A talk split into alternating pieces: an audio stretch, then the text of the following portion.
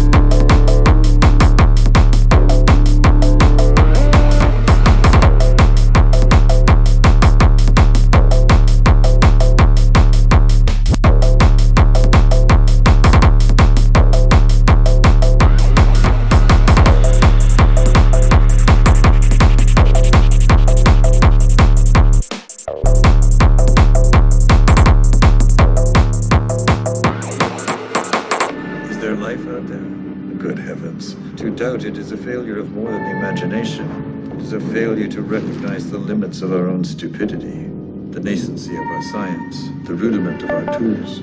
We listen, we search, we hope for a sign as if our eyes and ears are good enough, our brains large enough, our egos small enough.